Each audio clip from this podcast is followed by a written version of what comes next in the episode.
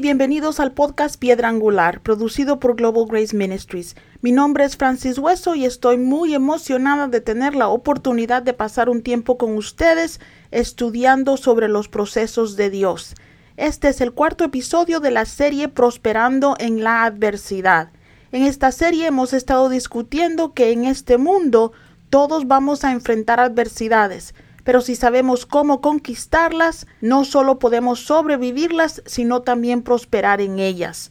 En los episodios anteriores discutimos las pruebas que nos llegan a todos. Algunas de esas pruebas vienen a probar nuestra fe y otras simplemente porque vivimos en un mundo quebrantado y no podemos evitar sufrir las consecuencias del pecado humano.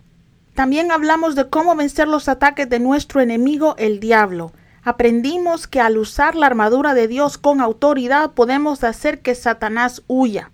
Hoy nuestro tema es algo de lo que no escuchamos mucho, pero que en mi opinión es crucial para mantenernos en nuestro caminar de obediencia.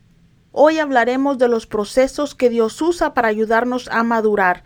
Estos procesos son duros, algunos los llaman su desierto y otros su noche oscura del alma. Cada creyente en Cristo en diferentes etapas de la vida pasará por ellos. Hablando desde mi experiencia, puedo decirles que generalmente vienen cuando Dios quiere llevarnos a un nivel de autoridad en Cristo más alto. Oré y medité en la palabra tratando de decidir qué ejemplo bíblico darles para describir un proceso de Dios. Casi todos los personajes bíblicos pasaron por diferentes procesos. Moisés pasó 40 años en el desierto. José pasó muchos años en Egipto, primero sirviendo a Potifar y luego en la cárcel. Pablo pasó 14 años en oscuridad después de su salvación, y yo podría haber usado cualquiera de ellos como ejemplo, pero el Señor puso en mi corazón que usara la vida del rey David como ejemplo de un proceso de Dios. Ustedes conocen la historia. David había sido un hijo obediente. Comenzó su vida laboral como un pastor de ovejas. Un día llevó algo de comida a sus hermanos y terminó matando a un gigante. Mató a Goliat. Esto lo llevó al castillo o al palacio como un campeón y se convirtió en el yerno de Saúl, el rey de Israel. Todo esto parecía increíble. Dios hizo posible que David fuera del campo al palacio pero fue en el palacio donde Dios puso a David en su primer proceso. Ese proceso lo convirtió en un gran hombre de Dios y en un gran líder para su pueblo. Como saben, el rey Saúl se puso celoso de David y trató de matarlo. David no había hecho nada malo, no merecía los ataques de Saúl, pero Dios los permitió porque David lo necesitaba. David necesitaba esos ataques. Vayan conmigo a Primera de Samuel 22, 1 y 2, que dice, David partió de ahí y escapó a la cueva de Adulam. Y oyéndolo sus hermanos y toda su casa, la casa de su padre, descendieron a él. Y todos los que estaban en apuros, y todos los que tenían deuda, y todos los que tenían el alma amargada, se juntaron con él y llegó a ser comandante sobre ellos, y estaban con él como cuatrocientos hombres. En lugar de vivir en las comodidades del palacio, David terminó en una cueva con un montón de inadaptados. Estaba huyendo de un hombre a quien había ayudado y tratado de bendecir. Perdió a su esposa, su título, sus amigos y por muchos años vivió como un fugitivo todo porque obedeció a Dios. Los procesos de Dios no tienen mucho sentido cuando estamos pasando a través de ellos. De hecho, van en contra de todo lo que la sociedad, la televisión y los medios de comunicación nos enseñan como normal. Estamos acostumbrados nosotros los seres humanos a pensar que a la gente buena le pasan cosas buenas y a la gente mala le pasan cosas malas, pero eso no es siempre la realidad. Mis amigos, a veces para crecer necesitamos pasar por dolor. Los procesos de Dios no vienen a nosotros porque hayamos pecado o hayamos hecho algo malo. De hecho, me atrevo a decirles que vienen porque Dios nos quiere madurar y con la madurez siempre viene promoción. Los procesos de Dios vienen a ayudarnos a sanar, a deshacernos de cualquier orgullo que podríamos tener, a quitar las malas asociaciones, a aumentar nuestra revelación de la palabra de Dios y ayudarnos a crecer en el fruto del Espíritu.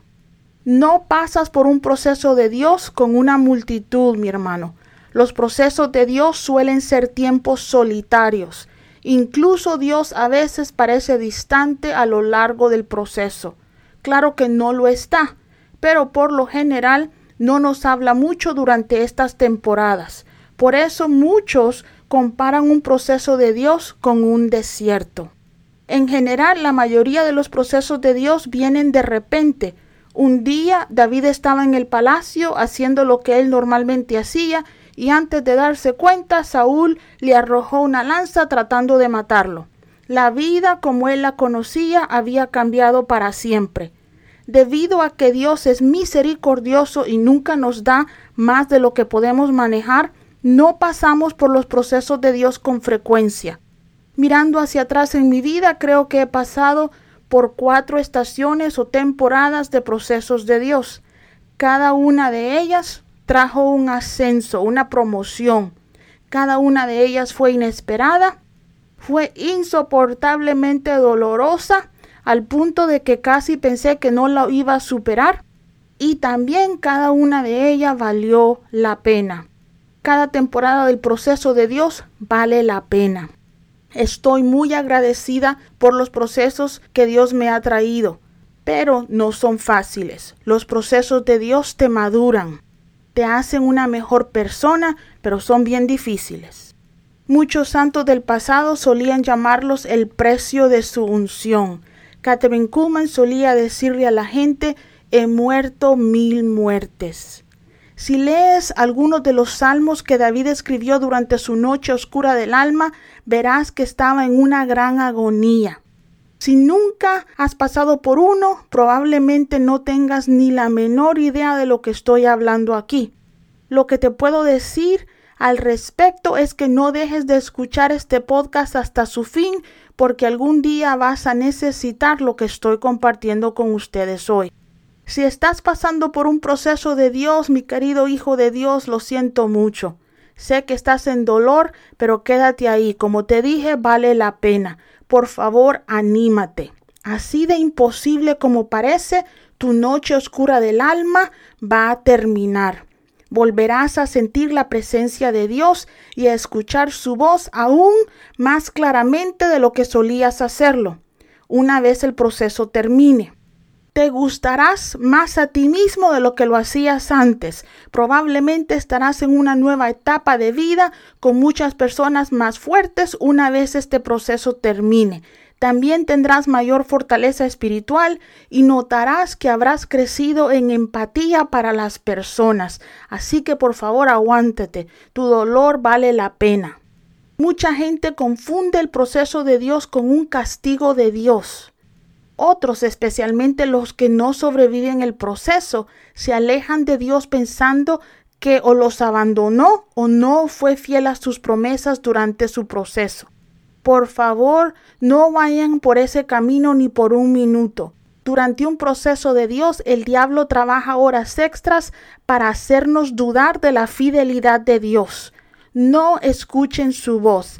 El diablo siempre viene cuando estamos en nuestros puntos más débiles, pero no podemos darle cabida. Pasamos por un proceso de Dios confiando en lo que sabemos sobre el carácter de Dios. Él siempre es bueno, Él nunca cambia. Él ha sido fiel con nosotros en el pasado y también lo será en esta etapa nueva de nuestra vida. Algunos procesos de Dios vienen a nosotros a través de pérdida a veces la pérdida de un ser querido, pérdidas financieras, la pérdida de nuestra salud o de nuestra fuerza física, o la pérdida de una relación cercana.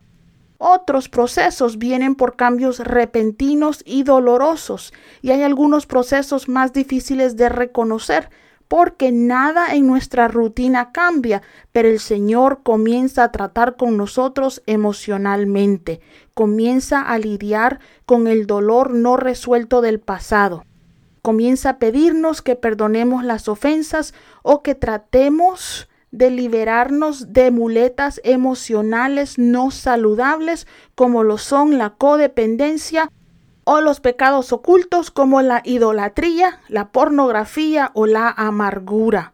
Todo para hacernos más como Cristo, para prepararnos a alcanzar nuestro potencial y para llevarnos a una vida más saludable y rica. Dios permite que pasemos por procesos porque nos ama.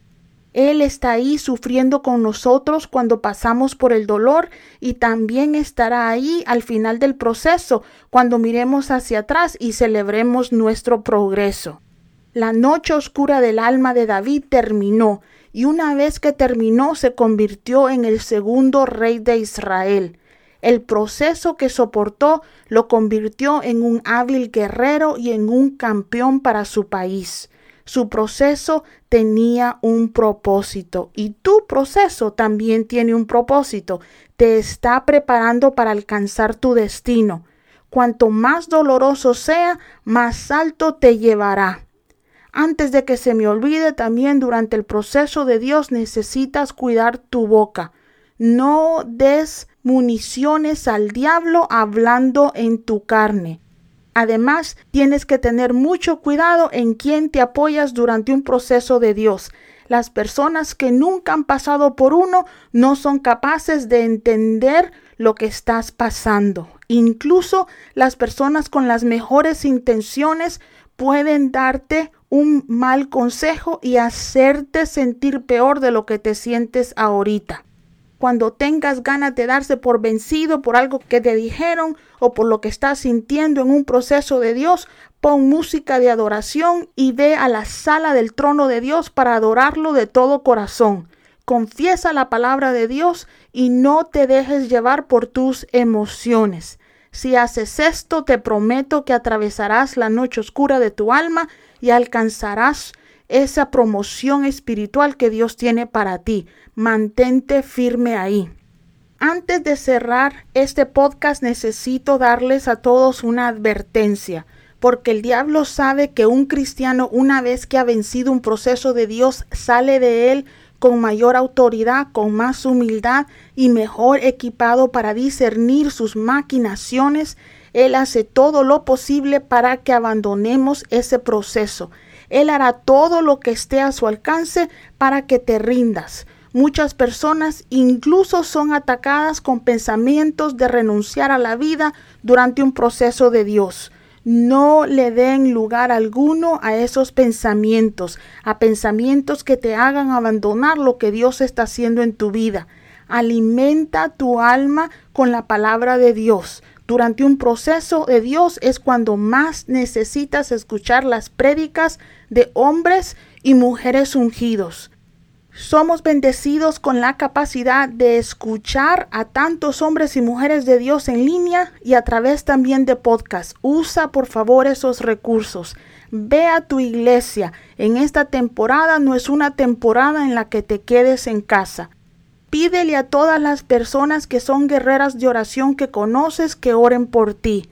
Y cuando hagas todo esto, aférrate de la gracia de Dios que Dios tiene para ti para que pases por tu proceso. No escuches a tus emociones durante un proceso de Dios, porque tus emociones un día van a estar arriba y otro abajo.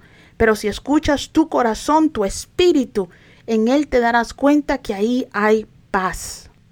Si deseas que mi equipo y yo oremos por ti, escríbenos a info arroba globalgraceministries.com info arroba globalgraceministries.com por favor no se pierdan nuestro próximo episodio en el que estaremos hablando sobre cómo conquistar las tentaciones. Si nuestro podcast los ha bendecido, ayúdenos a promocionarlo, suscríbanse y califíquenlo. Dios me los bendiga y Él les dé la victoria.